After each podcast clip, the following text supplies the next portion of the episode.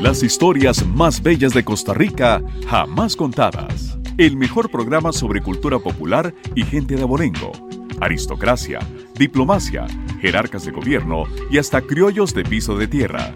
Muchos hechos confidenciales de conocidos y desconocidos hombres y mujeres guardados solo debajo de la almohada.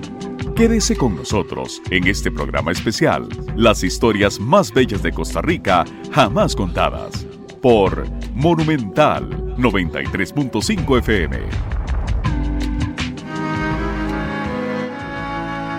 De las historias más bellas jamás contadas, burla de que la estatua a Juan Santa María la hicieron para Haití. Esto es falso. Con harta frecuencia se ha repetido y repetido en Costa Rica la burla de que la estatua del máximo héroe nacional, Juan Santa María, la hicieron en Francia para Haití y que por equivocación el barco que la transportaba de Europa a América la bajó en Puerto Limón. Sostienen las lenguas viperinas que como hasta entonces el gobierno costarricense no había hecho un monumento para honrar al héroe, optaron aquí por apoderarse de esta estatua ajena, sin avisar nada a las autoridades haitianas y que luego, en ceremonia solemne, la estatua fue develada con toda la pompa del caso en la ciudad de Alajuela, tierra natal de Juan Santa María.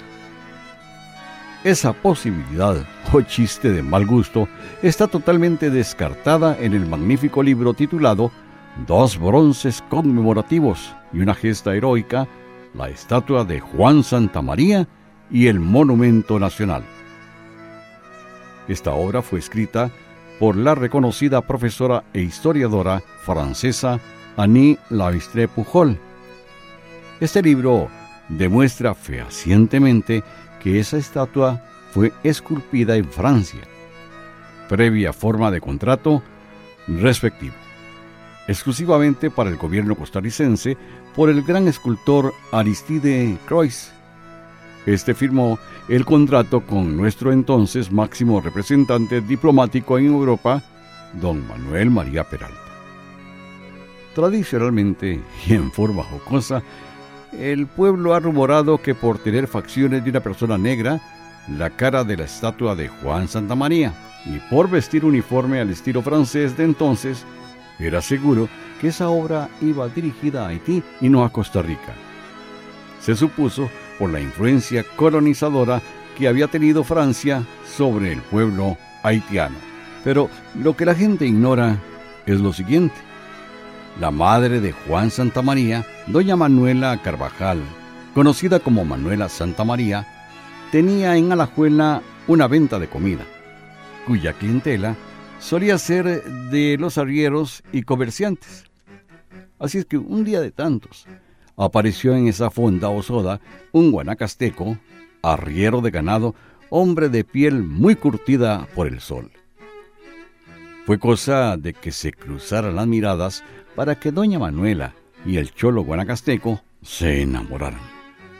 Producto de ese amor ilícito, sin la bendición nupcial, nació el que iría a ser el máximo héroe costarricense.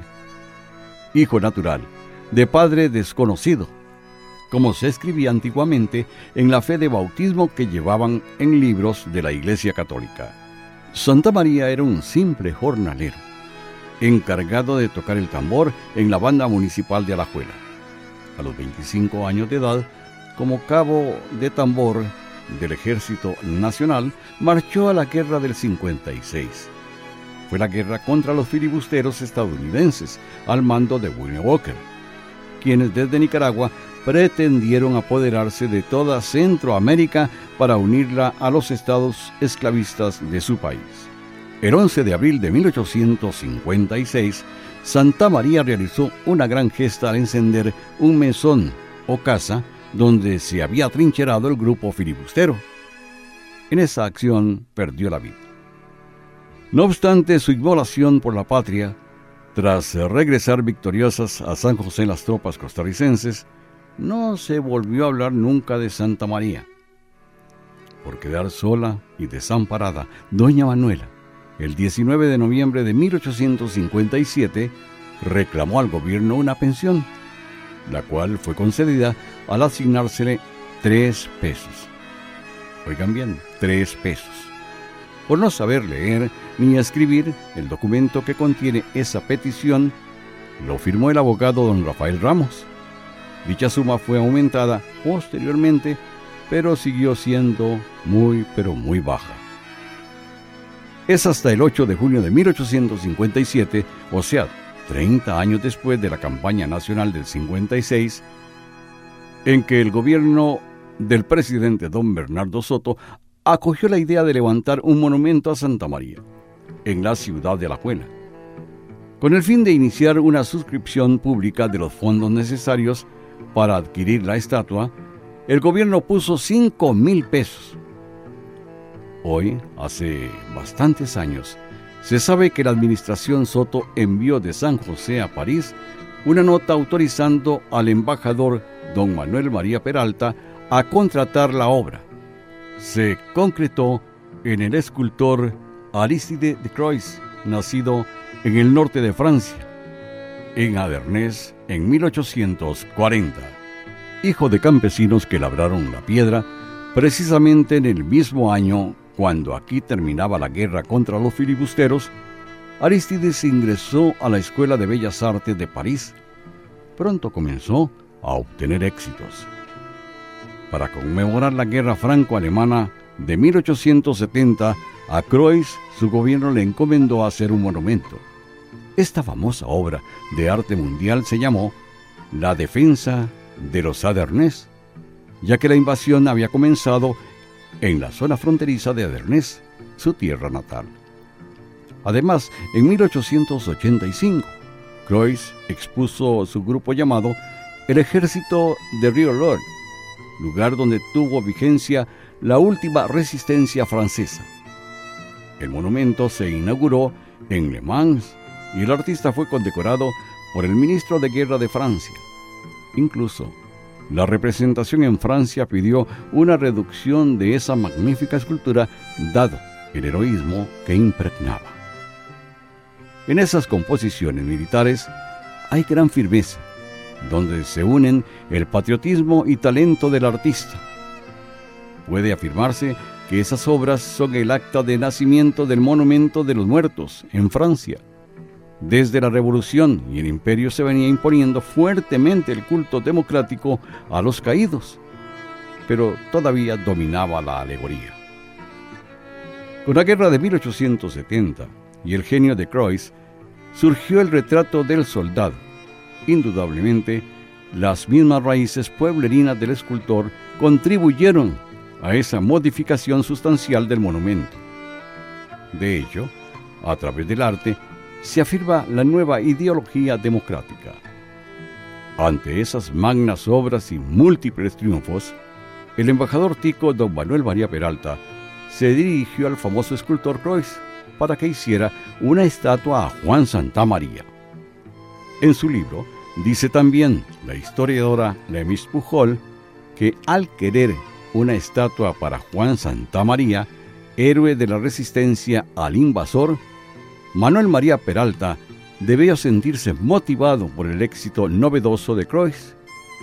Se dirigió a él para encomendarle el monumento al héroe de Costa Rica. Una de las pruebas categóricas de que esa estatua era definitivamente para Costa Rica es una fotografía que se ha conservado del hombre que Croix utilizó como modelo en el propio taller del escultor. Dicha fotografía lleva al revés la mención Monumento de Nicaragua, porque el acto heroico ocurrió en ese país. Escogió a uno de los jóvenes soldados que ya habían trabajado para él en anteriores monumentos, asegura doña Annie Lemeis. Para esta historiadora, esa famosa foto deshace todos los chistes posteriores contando que la estatua se hizo para Haití. Ese chiste y otro que a Juan Santa María lo empujaron, más bien revelan la posición ideológica de ciertos sectores a la mera y sencilla aceptación de los hechos, por no caber en sus esquemas mentales. Y agrega que como en la tradición oral, los chistes también obedecen a leyes, en la misma Francia, al darse las guerras de la Revolución y el imperio irrumpió el soldado campesino. Recientes investigaciones demuestran el uso de un apellido común, como Chauvin, para menospreciar su patriotismo. Lo anterior descarta también otro error de atribuir la estatua a Duregni, porque su firma se encuentra en el monumento. Pero con la mención fundidor al nombre de Croix, lo siguen claramente las letras SC, es decir, escultor. No cabe duda, según la fotografía, que el modelo que usó correspondía a un hombre negro, por sus facciones y el color de la piel, parecido a aquel cholo negro que enamoró a doña Manuela. Incluso, el modelo pudo ser un haitiano, dado el citado colonialismo y esclavitud que mantuvo Francia sobre esa isla caribeña.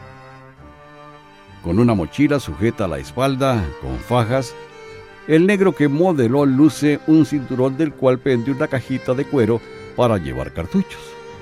Viste uniforme y gorra militar y en su brazo izquierdo lleva un fusil bayoneta, mientras que con la otra mano alza un plumero, de los que se usaban antes para sacudir el polvo, en señal de la tea incendiaria.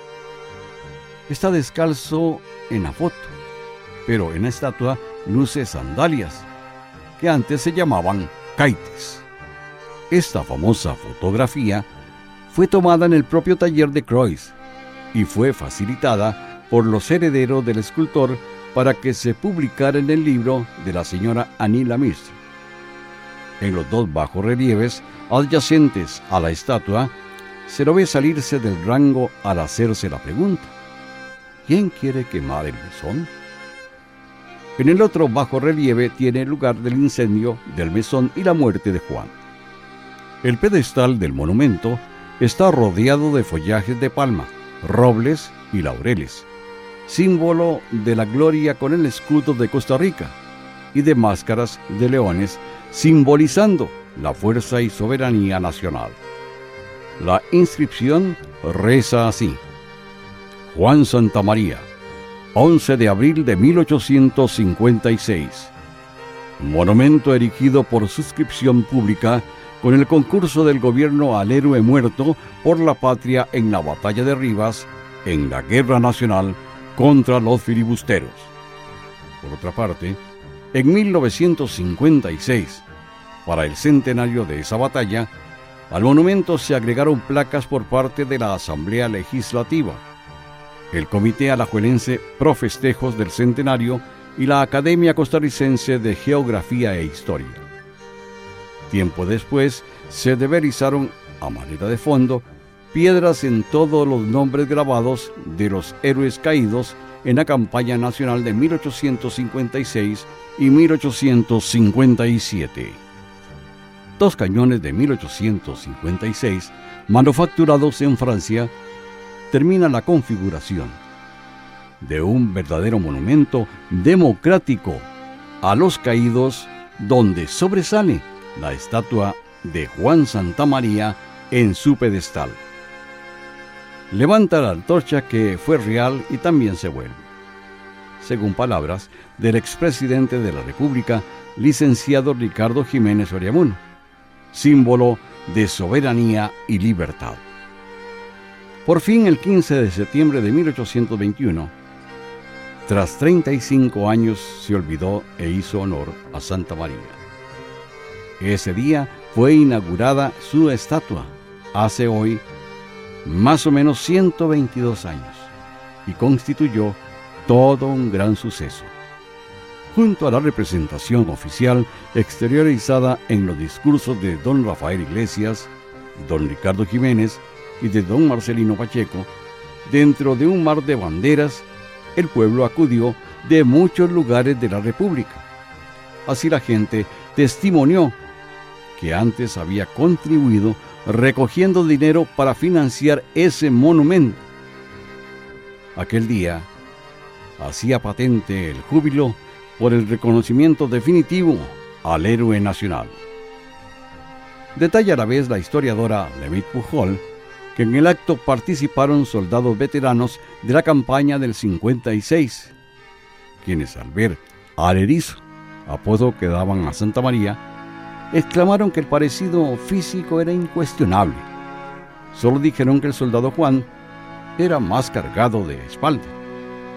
También impresionó vivamente el grado que desde entonces vive en los labios de los costarricenses, el himno a Juan Santa María con letra de doña Emilia Prieto y música de don Rafael Chávez, cantado por un coro de 125 estudiantes del Instituto de Alajuela. Luego, en otra versión compuesta por don Pedro Calderón Navarro, fue cantada por un coro de cartagineses, pues la celebración tuvo carácter nacional. Los sucesos de ese día quedaron perpetuados por la pluma del poeta Rubén Darío en su epinicio Bronce al Soldado Juan y una brillante crónica periodística. Así, a partir del 15 de septiembre de 1891, se yergue la estatua de Juan Santa María para simbolizar a un pueblo que levantó en armas para defender su libertad y soberanía. Con el transcurso de los años, la trascendencia del humilde alajuelense se fue enriqueciendo para convertirse en símbolo del héroe. De ahí que año con año, el pueblo de Costa Rica se congrega al pie de la estatua de Juan Santa María para renovar su fidelidad a la tierra nativa para honrar al héroe. Salud, noble Juan.